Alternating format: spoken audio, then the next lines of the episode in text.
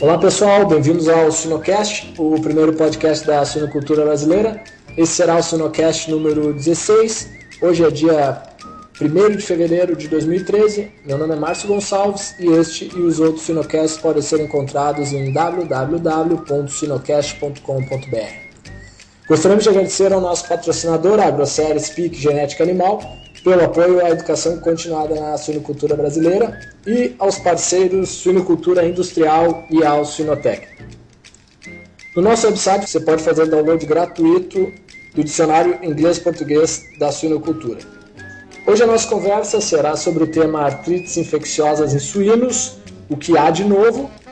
Nosso convidado é o médico veterinário João Carlos Gomes Neto, formado pela Universidade Federal de Lavras no ano de 2007, trabalhou com assistência técnica e produção de suínos até 2010, quando começou seu mestrado na Iowa State University.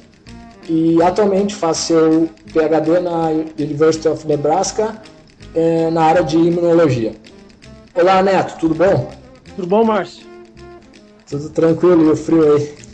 Frio, cara. Muito, muito, muita neve, cara. O negócio tá, tá bravo. De a pé ainda é mais difícil. Maravilha. É, Neto, é, a gente queria perguntar para você é, qual que é o teu hobby? Meu hobby é, tent, é, tentar jogar uma bolinha de vez em quando, cara, quando dá tempo e, e, o, e o clima ajuda, mas não tenho feito tanto, mas esse é meu hobby. Legal. Então vamos falar de suinocultura.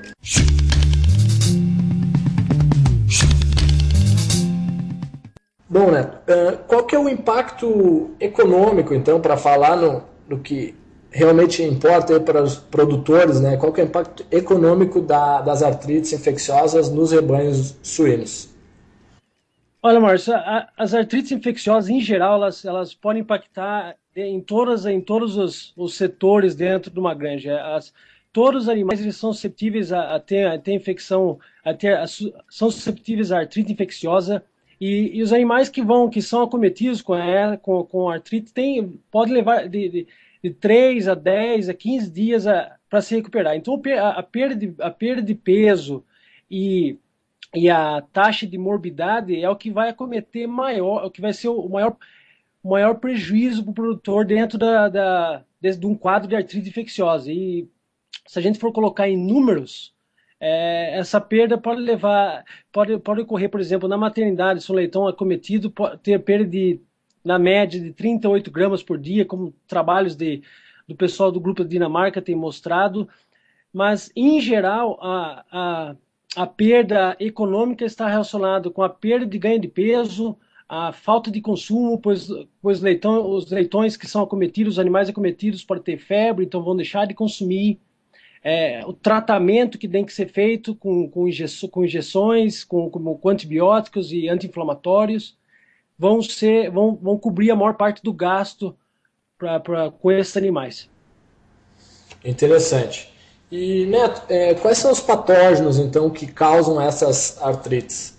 É, se a gente olhar no geral, e eu queria definir isso é, rapidamente, de uma forma mais clara, tem alguns patógenos que a gente não considera ser muito importantes pra, pra, com relação à artrite, que a gente considera, consideraria como patógenos secundários, que não são tão importantes, mas na, a minha opinião em relação aos patógenos é que se o diagnóstico foi confirmado e aquele patógeno foi isolado e nenhum outro que estaria é, dentro daquele, de, daquele, daquele quadro é, não foi encontrado, o patógeno é relevante. Dentro dessa lista, a gente pode listar como não tão relevantes a Escherichia coli, Staphylococcus, é, arcanobactéria salmonella cholera suis, que a gente não vê tão frequentemente, é, é, erisipela, que a gente não vê tão frequentemente mais nas grandes pelo uso de vacina.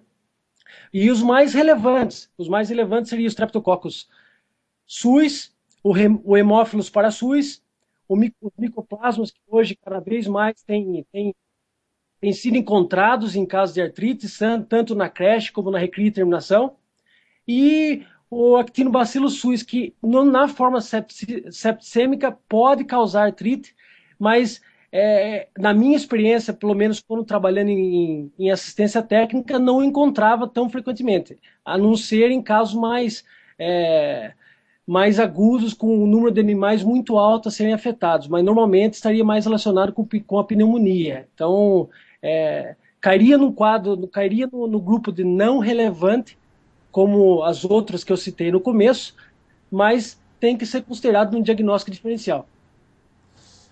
Muito bem. E Neto, em que idade uh, dos suínos cada uma dessas artrites elas são mais prevalentes? Se a gente começar na maternidade, os, os patógenos que vai encontrar frequentemente seriam o Streptococcus suis, o Haemophilus parasuis. A gente pode encontrar casos de Staphylococcus que a gente não, que não especifica, mas, mas, mas pode estar bem relacionado também com artrite nessa fase. Esses seriam, para mim, os, os, os, mais importantes na, maternidade. Se passando para creche, já aumenta o número de patógenos que, que os animais se tornam susceptíveis. É, e aí, naquela lista, seria Streptococcus suis, novamente, continuando o Haemophilus parasuis, o Mycoplasma iorrhines e o Mycoplasma iucinove, que no Brasil, até então, no momento que eu, trabalhar, que eu trabalhava, e acredito que hoje deve a, a, relevância deve ter aumentado, o pessoal deve estar tentando diagnosticar, mas o micoplasma e o sinove também é um patógeno muito importante para que causa artrite é, nos animais. Não tanto na creche como na recria e terminação. Aí, continuando a nossa lista, na recria e terminação, a gente teria os patógenos mais importantes, o micoplasma iorrhines e o micoplasma iucinove não desconsiderando a importância do Streptococcus suis, do Haemophilus parasuis, que a gente sabe que em rebanhos que são, que são mais limpos, entre aspas, o, o Streptococcus suis e Haemophilus parasuis pode causar mortalidade alta e morbidade alta em, é, nesse, nesse, nesses grupos que são nesses grupos de, de nessas granjas que são livres de outros patógenos mais importantes. Então essa seria seria na parte de, na parte de leitões em geral. Nas, na, nos reprodutores, qualquer um desses patógenos poderia estar causando problema. Os mais frequentes que você encontraria seriam arcanobactéria, que seria uma, uma, um secundário que a gente não sabe quem veio primeiro, mas geralmente se poderia achar em abatedouro, você vê na abate de matriz, você pode encontrar. Você pode encontrar estapo e às vezes você pode encontrar erisipela. O pessoal esquece que a vacinação da, da, da erisipela não protege 100%. É, é, nas granjas hoje, se está bem controlado por causa da imunidade que vem sendo constantemente é, aumentada por causa de, das, das, vacinações constantes, mas isso não quer dizer que um ou outro animal não possa ser comprometido. Não querendo dizer que isso seria um problema na suinocultura no Brasil, mas mas se você for pensar em termos de diagnóstico, é, tem que ser considerado. Muito bem. Bom, agora que chegamos uma, uma das partes mais importantes aí para os profissionais do campo, né, que é como que deve ser feito o, o diagnóstico de, dessas artrites, visto que tem uma série de, de patógenos que podem estar envolvido, envolvidos e que às vezes no dia a dia, na correria, uma série de tarefas que todos os profissionais têm no seu dia a dia, às vezes pode a gente eu, eu, lembro quando eu trabalhava às vezes a gente não presta atenção nessa, nessa toda essa gama aí de, de patógenos. Qual que é a sua sua recomendação aí Neto? O diagnóstico Márcio é, é, eu, eu, entendo essa dificuldade do veterinário porque por, por ter que atender várias granjas na, na mesma semana o, a minha recomendação seria sempre fazer um no, na primeira etapa fazer um exame clínico bem é, bem elaborado do rebanho, coletar muitos os dados e fazer isso de forma frequente. Essa forma, essa seria a, a minha sugestão e a mais importante de todas: fazer um, um, exame clínico do rebanho frequentemente. Se isso não pode ser feito pelo veterinário, hoje em dia a gente tem que treinar o pessoal, o, o, os colaboradores dentro da granja para estarem é, entendendo a importância de, de, olhar os animais, de acompanhar os animais, de ver os animais que estão sendo afetados. Então, essa, essa é parte inicial do diagnóstico e é fundamental, porque artrite é, é simplesmente o que basta em um animal sentar, e parar de comer aqui, ficar no canto, um, no canto da baia, e, e, se você não vê em uma semana, aquele animal já se torna refúgio. Então a, a parte inicial seria olhar e acompanhar o, o comportamento dos animais mesmo. Mas, é, e aí, e aí, aí sim a gente viria a selecionar os animais. Então você, você passaria de uma etapa de um exame clínico, que seria feito pelo médico veterinário ou um colaborador dentro da granja, bem treinado, e aí viria a seleção dos animais. Selecionar os animais, se o exame clínico tem sido feito de forma correta e frequente, a seleção vai ser feita de, a mais rápido possível. E sendo feito o mais rápido possível, a chance da gente não encontrar vários patógenos ao mesmo tempo é maior. Da gente encontrar só aquele patógeno que está realmente é, colaborando com, com o problema, que está sendo o principal causa do problema. Então essa é a etapa inicial e crucial, porque depois, e eu já fiz isso como veterinário, a gente tenta fazer com que o laboratório ache os patógenos para a gente, ou ache, e isso realmente complica a, a toda o manejo, toda a programação de trabalho que a granja vai estabelecer em cima daquele diagnóstico inicial. Então, o diagnóstico inicial sendo bem feito, selecionando os animais na fase aguda, sem medicação alguma, mandando para um laboratório ou realizando a necrópsia na granja, é a etapa fundamental. Se você me perguntar o que coletar para mandar para o laboratório, a nós, nós fizemos um trabalho com micoplasma IUC9 aqui na nossa, na, no meu mestrado e, e nós achamos que, que nenhuma das nesse caso, nesse para esse patógeno, nenhuma das articulações tinha predileção para lesão. Então, a minha recomendação é que as articulações afetadas realmente sejam enviadas. Se não for enviar a articulação acometida, colete os, o, a membrana sinovial, coloque em, em formalina e 10% e que envia o, o tecido é, para histopatologia e, e o líquido sinovial sendo coletado de forma mais asséptica possível para ser mandado para o laboratório para ser feita microbiologia ou PCR para aquele aqueles patógenos que a gente comentou. No caso que a coleta de material não possa ser feita da forma mais asséptica possível, eu recomendo que as articulações sejam enviadas de forma intacta e de, em, em contato laboratório avisando que está sendo informe e qual a, a, a forma de envio mais apropriada para chegar no laboratório. Porque se não é feita de forma uh, séptica, e isso parece um detalhe, aqueles contaminantes que a gente pensa ser contaminantes, que nem Escherichia coli, é um dos mais comuns, vai dificultar muito o trabalho do laboratório para isolar o patógeno a ser cometido, principalmente se a gente fala em micoplasma. Principalmente em micoplasma, porque o micoplasma é um, é um, micro, é um microorganismo muito difícil de crescer.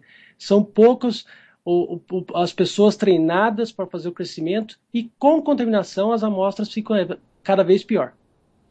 Muito interessante esse ponto, Neto, e, e eu tenho dois comentários até né, né, nesses pontos em gerais. O primeiro é que eu lembrei que tem um ditado que diz, né? Tu estava falando ali da, da identificação rápida né, do, do animal uh, quando inicia o problema. Tem um, um, ditado que diz, né? Cada leitão, cada baia, todos os dias, né? Então uh, tem que ser olhado para cada leitão. Todos os leitões da granja tem que ser olhado todos os dias, né? Isso tem que ser uma regra, né?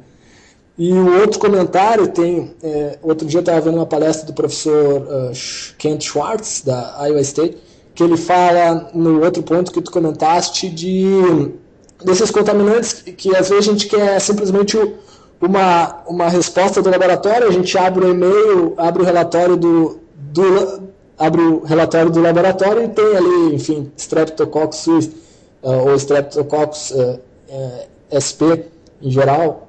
E, Ok, esse, esse é então esse é o nosso diagnóstico, né? E às vezes a gente está tá muito não está pensando no que, que pode ter iniciado aquela aquela artrite. E, e, outro ponto, Marcos, que é importante é, a gente lembrar é que a necrópsia ela sempre tem que ser feita de forma completa, independente da causa do problema, porque às vezes a gente, muito desses patógenos que a gente comentou, Streptococcus suis, o, o Hemófilos parasuis, eles vão podem causar outros, outras lesões que são características, não que vão dar o diagnóstico final na granja, mas que vão ajudar o médico veterinário a tomar uma decisão imediata e a mandar as amostras de forma as coletar as amostras, outras amostras que vão ajudar no, no diagnóstico. Então, a necrópsia ela tem que ser feita de forma mais completa possível, não somente coletar as articulações.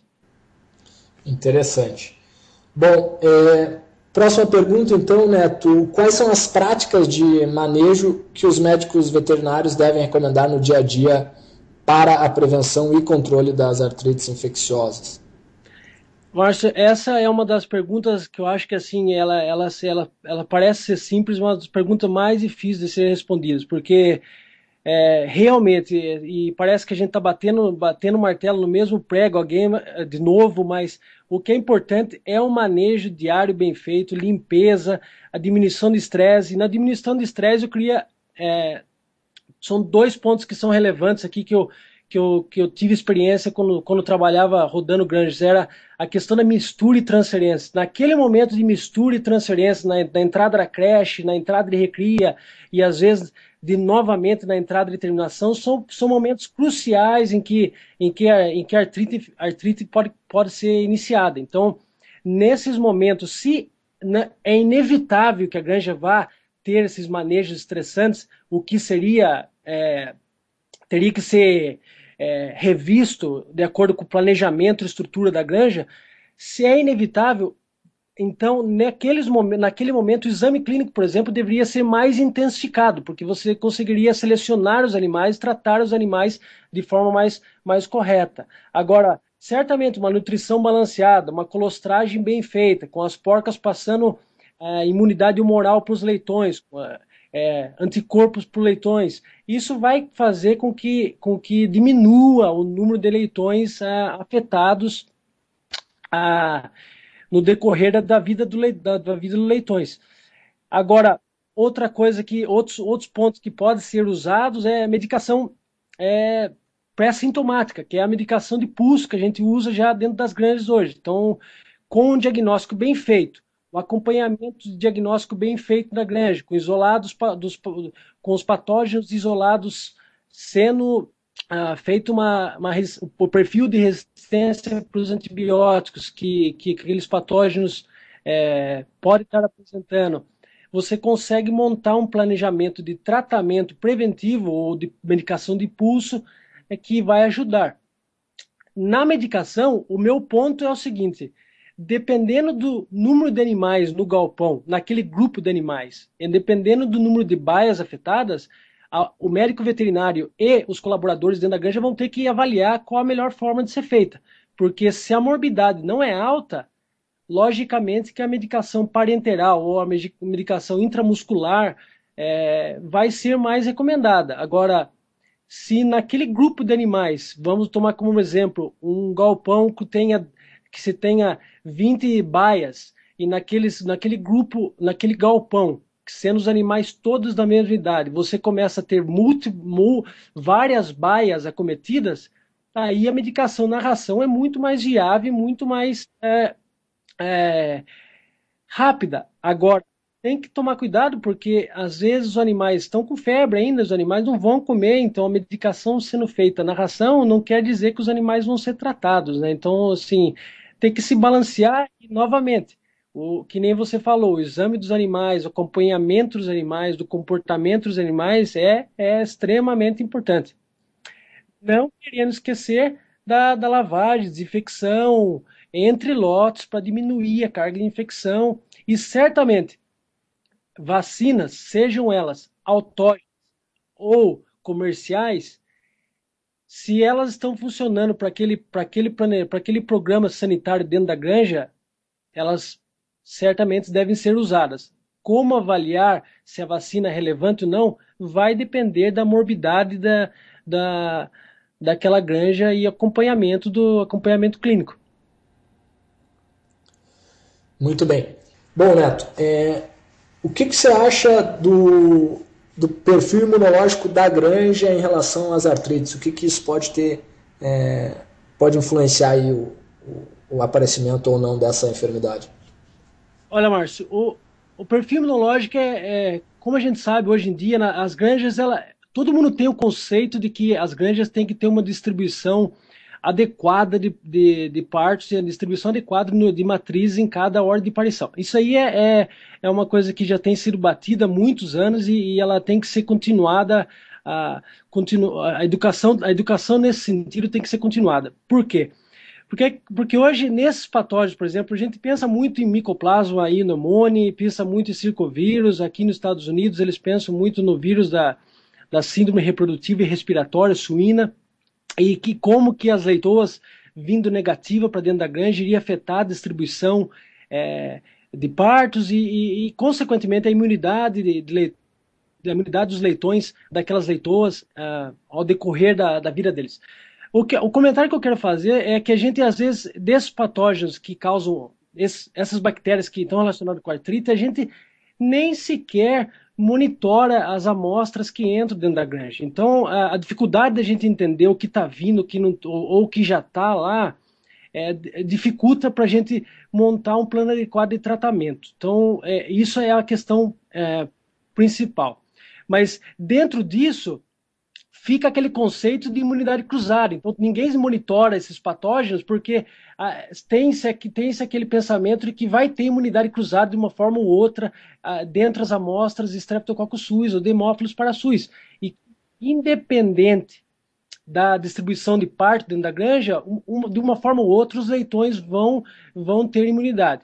Esse, é um ponto crítico, porque, na verdade, é, a variação entre amostras pode vai causar é, a apresentação de subpopulações dentro da granja com falta de imunidade. Então a gente vai ter leitões, não só de leitoas, mas leitões de porcas, que mesmo que tenham os porcas que estão no sétimo, oito parto, sexto parto, que já tenham tido entrado em contato com, com vários patógenos, não quer dizer que aquela porca continua passando ah, anticorpos para os leitões no decorrer da vida, porque se a porca é, eliminou o patógeno dela, ela não vai continuar tendo resposta resposta imune para aquele patógeno, e, consequentemente, os leitões estão susceptíveis. Então, o, a, minha, a minha recomendação na prática para os produtores é que, que acompanhe os leitões, que acompanhe os leitões dentro dos grupos e tente analisar se as leitoas estão contribuindo para aqueles leitões com baixa imunidade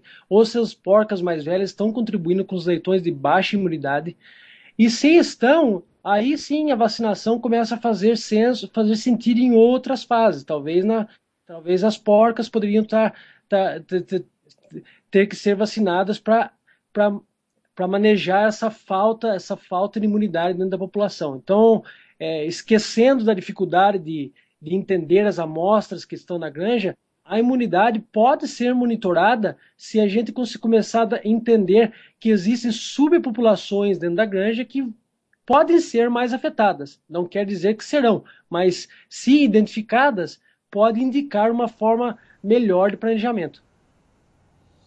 Muito interessante esse ponto, né?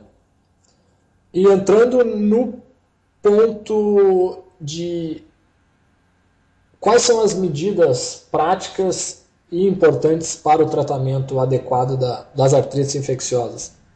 Márcio, o tratamento, como a gente disse, então, se identificado o leitão, a medicação é, vai, ser, vai, ser, vai ser direcionada com a experiência do pessoal. Naquela fase de creche, a gente já tem os patógenos naquela lista, que são os que, os que acometem mais os leitões, e a granja já tem uma história. Se a granja tem uma história bem feita, o, o tratamento consegue ser muito mais bem direcionado. Seleção, seleção do antibiótico, mas a, mais, a coisa mais importante é que os funcionários estejam treinados e tenha funcionário direcionado para fazer o trabalho.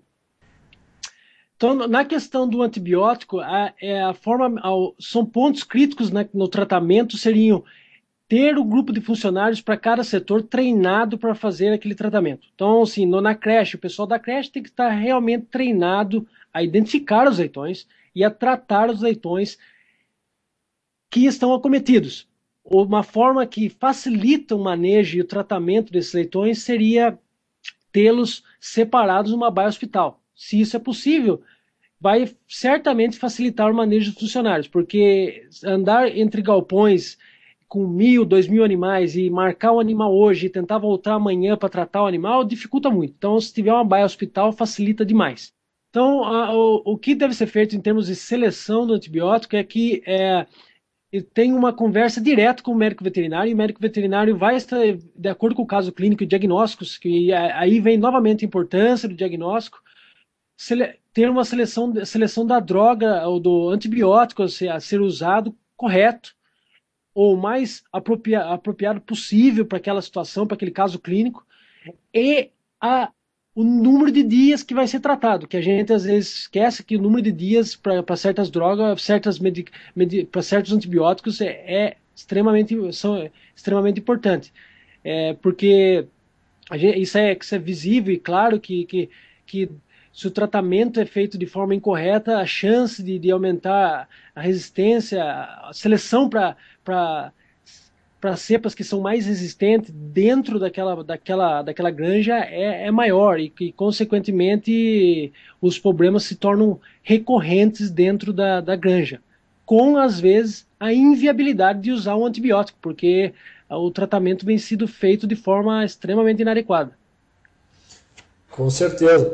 E só um comentário naquele ponto que você falou de, do treinamento né, intensivo dos dos funcionários, de novo, é, eu lembro que na, quando eu visito uma granja, vamos supor, de mil animais, se tem mais de dois animais que não foram medicados e deveriam ter sido medicados, para mim é o, é o, ponto de corte, vamos dizer assim, para saber se, se o produtor está fazendo uh, o trabalho uh, bem feito nesse sentido ou precisa de uma intensificação no treinamento. Até um a dois animais, em mil animais, vamos supor, de creche ou de terminação, eu acredito que esteja dentro da, da normalidade. Bom, é, Neto, quais são os seus comentários finais, então, para os profissionais que nos escutam sobre as artrites infecciosas? O meu comentário seria uh, um comentário muito bem prático para resumir toda essa história de, da nossa conversa de hoje. Acho que seria é, certamente focar dentro dos manejos preventivos, trabalhar junto com, com, com, o médico veterinário e fazer o estabelecimento de um plano sanitário para diminuir esses problemas dentro da granja, mas é, do, em, em, termos de, de, sanidade, estritamente sanidade, a questão do diagnóstico ela tem que ser abordada de uma forma completa e de uma forma bem incisiva, para que o diagnóstico não seja um gargalo dentro do, do do planejamento sanitário. Então, essa seria a minha mensagem: que o diagnóstico se torne uma, uma ferramenta a ser utilizada, mas não um ponto crítico dentro do trabalho para controle de artrites infecciosas. Excelente, Neto. E o Sinocast gostaria de agradecer muito a sua participação e a sua disponibilidade. Muito obrigado. Obrigado você, Márcio. Obrigado a todos que, estão que estão ouvindo e, e e um abraço a todos.